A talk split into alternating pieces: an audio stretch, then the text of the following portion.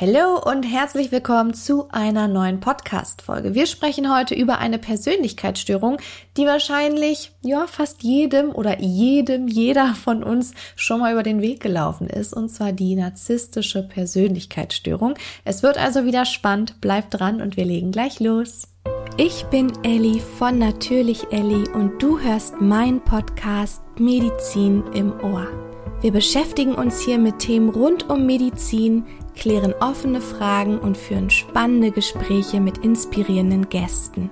Wenn du also ein paar Minuten Zeit hast für ein bisschen Medizin im Ohr, dann lass uns loslegen.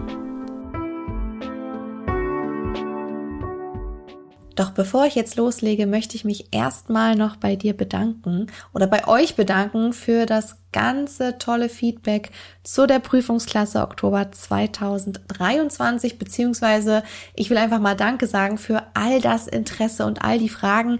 Die Klasse war nach drei Tagen quasi ausgebucht und wir mussten die Klasse sogar vorher schließen und legen jetzt los mit ganz tollen, neuen motivierten HPAs für die Prüfung Oktober 23. Also ein dickes, dickes, fettes Dankeschön und wenn du im März 2024 zur Prüfung gehst, möchtest, dann kannst du dir jetzt unverbindlich einen Platz reservieren. Den Link habe ich dir wie immer in die Show gepackt.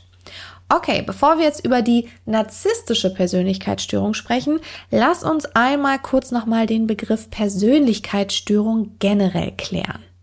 Menschen mit Persönlichkeitsstörungen entwickeln ganz spezifische und auch einzeln ausgeprägte Charakterzüge und diese Charakterzüge, die führen dann meist zu Konflikten mit dem Umfeld des Patienten oder der Patientin und natürlich dann eben auch zu Einschränkungen im Leben, in der Lebensqualität, beziehungsweise kann dadurch natürlich auch ein ganz großes persönliches Leid des Patienten entstehen.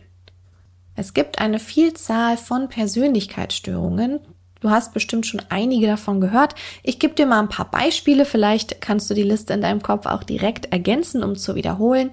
Zum Beispiel die schizoide Persönlichkeitsstörung, die Borderline-Persönlichkeitsstörung, die dissoziale Persönlichkeitsstörung oder auch die paranoide Persönlichkeitsstörung.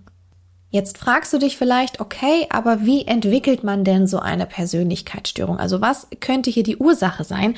Das ist pauschal natürlich überhaupt gar nicht zu beantworten, sondern man muss hier immer individuell gucken, gab es einen Auslöser, gibt es genetische Einflüsse oder eben zum Beispiel sehr, sehr häufig frühkindliche Erfahrungen, die den Charakter dahingehend eben ja geformt haben, gestärkt haben. Dadurch hat man bestimmte Verhaltensweisen sich erlernt. Das sind alles Dinge, die in der Entstehung einer Persönlichkeitsstörung eine Rolle spielen können.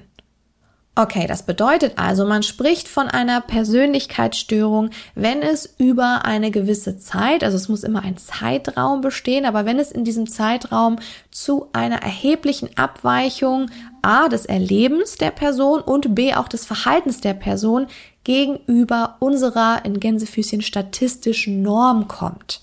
Ja, es kommt zu einer Abweichung im Erleben und im Verhalten, wie man sich, Gänsefüßchen, eigentlich verhält oder verhalten sollte. Und jetzt verstehst du bestimmt auch, dass es deswegen natürlich häufig zu vermehrten Konflikten ne, im täglichen Leben von Personen eben kommt, die an einer Persönlichkeitsstörung leiden. Häufig ist es übrigens so, dass Persönlichkeitsstörungen nicht einzeln auftreten, sondern mit weiteren psychischen Erkrankungen einhergehen. Sehr häufig hier zum Beispiel mit depressiven Episoden oder eben auch Suchterkrankungen. Oft zeigt sich so eine Persönlichkeitsstörungen schon in der Jugend, beziehungsweise beginnt die Persönlichkeitsstörung sich hier abzuzeichnen, aber sie manifestiert sich dann wirklich meistens erst im Erwachsenenalter in der vollen Bandbreite, also in der vollen Ausprägung. Was natürlich auch schwierig ist, wenn du jetzt ans Jugendalter denkst, weil auch durch die Pubertät, durch die ganzen hormonellen Veränderungen im Gehirn kommt es hier sehr häufig bei Jugendlichen eben auch zu Veränderungen. Ne, deswegen ist es A wichtig, dass man schaut, dass es wirklich über einen ganz gewissen Zeitraum der Fall ist, dass sich hier das Erleben und das Verhalten ändert und dann eben auch schaut, wie sieht es denn im Erwachsenenleben aus? Hat sich jetzt wirklich eine Persönlichkeitsstörung manifestiert? Super, dann haben wir den Begriff generell jetzt Persönlichkeitsstörung nochmal ganz kurz und knackig wiederholt. Und jetzt kommen wir zu unserer narzisstischen Persönlichkeitsstörung. Menschen mit einer narzisstischen Persönlichkeitsstörung haben ein großes Muster, was sich durchgehend durchzieht, sowohl in ihrer eigenen Fantasie als eben auch im Verhalten, wie sie auftreten. Und zwar ist das ein Muster von Großartigkeit. Ja, also sie sind der festen Überzeugung, dass sie wahnsinnig, wahnsinnig wichtig sind und eine sehr, sehr große Bedeutung haben. Deswegen kannst du dir jetzt auch schon vorstellen, dass es in den zwischenmenschlichen Beziehungen hier eben häufig schwierig sein könnte. Was sind denn so typische Charakterzüge einer narzisstischen Persönlichkeitsstörung? Denk vielleicht auch selbst gerne einmal kurz nach, wenn du jetzt an dieses große Muster von ich bin großartig, ich bin wichtig denkst. Was könnten Charakterzüge sein, die du hier einordnen könntest? Drück einmal auf Pause gerne und überleg kurz, bevor du dir anhörst, was ich dazu zu sagen habe.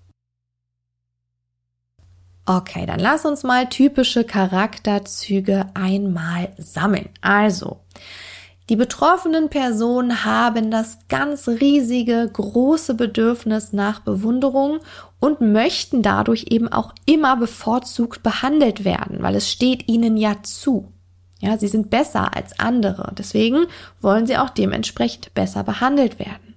Also auch hier wieder dieses übertriebene Gefühl von großartig zu sein, ja, einzigartig zu sein, etwas ganz Besonderes darzustellen, aber häufig haben sie eben gleichzeitig eher ein instabiles Selbstwertgefühl.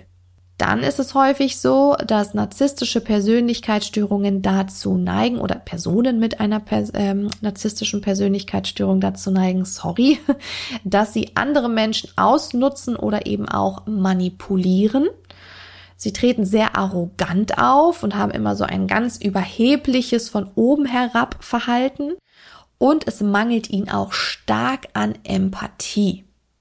Zusätzlich fantasieren die Person häufig über den eigenen unbegrenzten Erfolg oder auch die eigene Macht und über die eigene Schönheit um dir das jetzt noch ein bisschen näher zu bringen, weil wenn man immer nur so hört, eine Persönlichkeitsstörung ist so oder so oder so oder so, finde ich es manchmal schwierig, wenn man damit nicht direkt etwas aus seinen Erfahrungen verbinden oder verknüpfen könnte, sich das vorzustellen. Deswegen geben wir der Persönlichkeitsstörung, also unserer narzisstischen Persönlichkeitsstörung, jetzt mal einen Namen. Achtung, ich hätte hier jeden Namen wählen können, okay? Aber unsere narzisstische Persönlichkeitsstörung, also unsere Person, heißt jetzt Markus.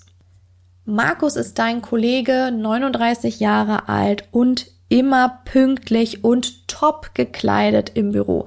Sieht wirklich aus wie aus einem Katalog. Er stellt sich vor den Mitarbeitern immer sehr, sehr gerne in den Vordergrund und berichtet über all die tollen Dinge und tollen Erfahrungen, die er beruflich schon erlebt hat. Übrigens hat er seinen Abschluss mit 1,0 gemacht, was er ungefähr fast jeden Tag berichtet und daher ist er der Meinung, stünde ihm jetzt auch die neue Stelle als Head of Finance einfach zu. Also für Markus gibt es hier gar keine andere Möglichkeit, als dass er diese Stelle besetzt. Als du letzte Woche auf Markus zugekommen bist und ihn darum gebeten hast, dich bei einer Arbeitsaufgabe zu unterstützen, da du eine Stunde früher nach Hause gehen musstest, da dein Partner gestürzt ist und hier Hilfe braucht, hat Markus 0,0 Verständnis dafür gehabt und dir gesagt, dass er dir leider nicht helfen kann und du deine Arbeit selbst machen musst. Du musstest also länger bleiben und dein Partner musste selbst mit einem Rettungswagen in die Notaufnahme fahren und du konntest ihn dann erst abends besuchen. Als du Markus dann diese Woche im Teammeeting nochmal darauf angesprochen hast und auch sein Verhalten kritisiert hast, kritisiert hast, dass er nie andere Kollegen oder Kolleginnen unterstützt, aber andersrum alle Kollegen sonst untereinander sich gerne mal unter die Arme greifen, da hat Markus total gereizt reagiert und gesagt, er hätte 100 wichtigere Dinge zu tun, als sich mit den Problemen der kleinen Leute zu beschäftigen. Okay, vielleicht hat dir diese kleine Geschichte geholfen, um dir die Charakterzüge, also diese typischen Charakterzüge, die wir vorhin besprochen haben, nochmal besser oder bildlich vorzustellen. Wie wird denn jetzt aber eine narzisstische Persönlichkeitsstörung diagnostiziert? Vielleicht hast du nämlich auch gerade bei der Geschichte gedacht, boah, da habe ich aber, glaube ich, schon in meinem Leben einige Menschen kennengelernt, die so ein Verhalten an den Tag gelegt haben. Aber Achtung, natürlich nicht jeder, der sich narzisstisch verhält oder narzisstische Verhaltensweisen an den Tag legt, hat gleich auch eine narzisstische Persönlichkeitsstörung. Für die Diagnostik wird hier natürlich wieder der ICD-10 zur Hand genommen und es müssen hier einige Kriterien erfüllt sein nach ICD-10, damit man eine narzisstische Persönlichkeitsstörung diagnostizieren kann. Lass es uns einmal kurz anreißen. Also, es müssen allgemeine Kriterien einer Persönlichkeitsstörung nach ICD-10 erfüllt sein. Dazu gehört zum Beispiel die Abweichung von inneren Erfahrungs- oder auch Verhaltensmustern von kulturell erwarteten und akzeptierten Normen in mindestens einer der folgenden Bereiche. Die Bereiche sind einmal Kognition, Affektivität, Impulskontrolle und Bedürfnisbefriedigung und zwischenmenschliche Beziehungen. Dann muss das aus der Abweichung resultierende Verhalten in vielen Situationen unflexibel, unangepasst oder unzweckmäßig sein. Dann muss ein subjektiver Leidensdruck bestehen oder und auch ein nachteiliger Einfluss auf die soziale Umwelt.